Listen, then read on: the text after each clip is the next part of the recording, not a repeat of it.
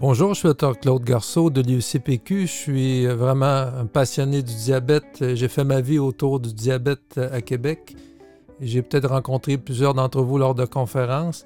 J'ai reçu euh, une question d'un de, mes amis de Diavi Québec, euh, Denis Martineau, qui est président directeur général de votre association, concernant euh, peut-être des préoccupations que certains de ses membres de l'association ont par rapport euh, aux vaccins euh, pour les diabétiques.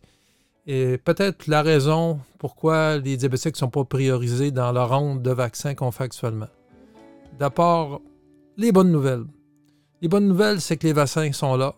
Les vaccins sont efficaces. Celui de Pfizer et de Moderna sont vraiment efficaces. Euh, pourquoi? Je peux le dire, ben, d'abord, on sait qu'en Israël et en d'autres pays, ont commencé la vaccination. En Angleterre, il y a beaucoup plus euh, avant que nous. Et donc, euh, on sait maintenant que le vaccin coupe presque complètement l'hospitalisation et le décès, donc les cas sérieux de COVID, pour tous les patients, incluant les patients en gériatrie. Il y a de nouveaux vaccins qui sont arrivés. Deuxième bonne nouvelle. Euh, des vaccins qui vont être fournis par d'autres compagnies pharmaceutiques. Et aujourd'hui, on, on, a eu la nouvelle que Merck Frost allait collaborer avec euh, Moderna pour produire, ou Lilly, des vaccins euh, dans ces usines. Donc, la capacité de production des vaccins dans le monde va augmenter rapidement. Le Québec fait bonne figure. Je dois dire qu'actuellement, je suis très fier de la façon dont le Québec a priorisé ces cas. Ce qu'on sait de l'expérience depuis un an du COVID et à l'hôpital Laval, on reçoit tous les cas de COVID sérieux de la région. On sait que, que l'âge est le facteur numéro un. Donc, les patients très âgés sont vraiment surreprésentés euh, dans ceux qui sont hospitalisés ou, ceux qui décèdent de, la maladie. Donc, 80 ans, 70 ans, 60 ans. Euh, le risque euh, vient ensuite avec l'obésité et euh, la présence par la suite d'autres maladies, dont le diabète et l'insuffisance cardiaque. D'abord, il faut savoir que si vous êtes diabétique, vous n'attraperez pas le COVID si vous ne rencontrez pas des gens qui vont vous le donner. Donc, dans les prochains mois, dans les prochaines semaines, je sais que vous avez tous fait des efforts. Il faut continuer à respecter la distanciation sociale, porter le masque, vous laver les mains, recevoir votre famille à la maison. Et tant qu'il y a de la transmission communautaire, était excessivement prudent dans notre zone rouge à Québec ou dans les zones oranges. Le vaccin, on le sait, maintenant est efficace chez les diabétiques et chez les personnes âgées.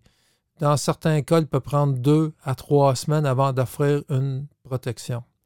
Une des questions qui a été soulevée est pourquoi on a juste une dose. Mais évidemment, c'est pour vacciner le plus grand nombre de personnes possible. Et on sait maintenant que la vaccination, même si elle est retardée de plusieurs semaines ou de la deuxième dose de plusieurs mois en ce qui concerne le vaccin de Pfizer, l'immunité va être quand même, euh, la réponse au vaccin va être quand même excellente. Donc, toutes ces données-là, on peut le dire maintenant parce qu'on a l'expérience de d'autres pays, euh, l'Angleterre, Israël, qui ont vacciné avant nous, et notre propre expérience à Québec. À l'IUCPQ, nous n'avons presque plus de transfert des CHSLD et des RPA euh, pour des vaccins pour COVID dans les deux dernières semaines. Si bien que mon étage, qui était fermé, le 7e PC, est maintenant ouvert pour la médecine interne et que la chirurgie fonctionne cardiaque et la chirurgie pour obésité entre 60 à 80% de la capacité. Donc, grand progrès. Maintenant, vous pouvez me demander pourquoi les diabétiques ne sont pas priorisés? Ben, c'est clairement parce que l'âge était un facteur beaucoup plus important. Le rythme de vaccination extraordinaire. On sait maintenant qu'ils ont ouvert le stade olympique à Montréal, qu'ils ont ouvert euh, plusieurs centres de vaccination et bientôt on va avoir le vaccin chez les pharmaciens. Et donc, parce qu'on a d'autres vaccins qui arrivent euh, sur le marché québécois au cours des prochaines semaines. Donc, on est déjà rendu à 70 ans dans la vaccination dans la région de Québec. Dans les deux prochaines semaines, on va avoir vacciné les gens de 60 ans et plus. Donc, une grande catégorie, une grande proportion des diabétiques de type 2 sera vacciné.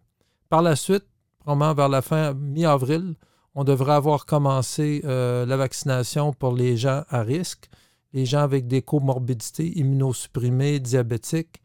Euh, donc, le vaccin fonctionne bien. Maintenant, si vous êtes vacciné dans les prochaines semaines, qu'on vous appelle, prenez le vaccin qu'on vous offre, que ce soit celui de Pfizer, qui est congelé à moins 80, celui de Moderna, qui est un petit peu plus portable, ou les autres vaccins qui viendront de d'autres compagnies qui vont être encore plus faciles avec une seule dose, par exemple, prenez celui qu'on vous donne. Il est possible qu'en cours d'année, qu'on fasse des rappels de vaccination pour certains d'entre vous.